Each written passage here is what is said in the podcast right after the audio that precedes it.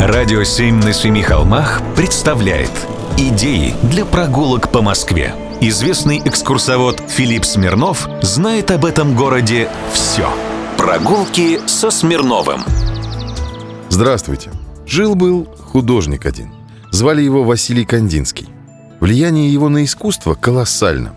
Хотя были эпизоды в его жизни, когда в его картины плевались.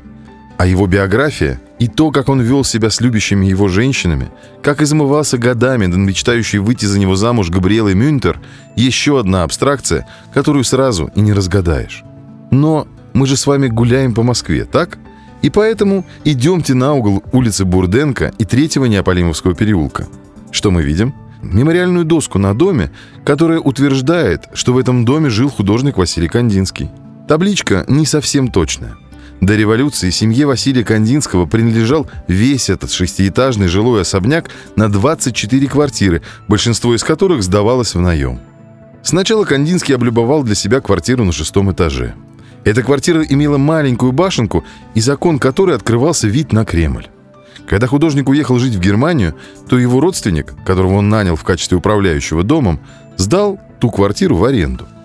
Незадолго до Первой мировой войны живописец Кандинский был вынужден вернуться в Россию.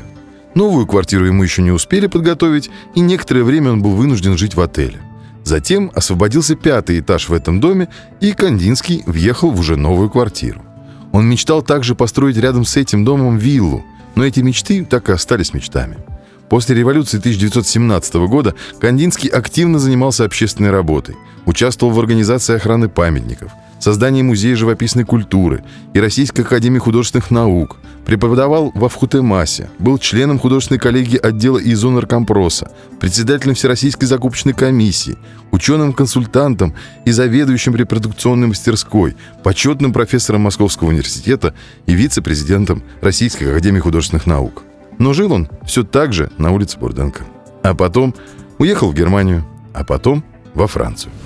Прогулки со Смирновым. Читайте на сайте radio7.ru. Слушайте каждые пятницу, субботу и воскресенье в эфире «Радио 7» на Семи холмах.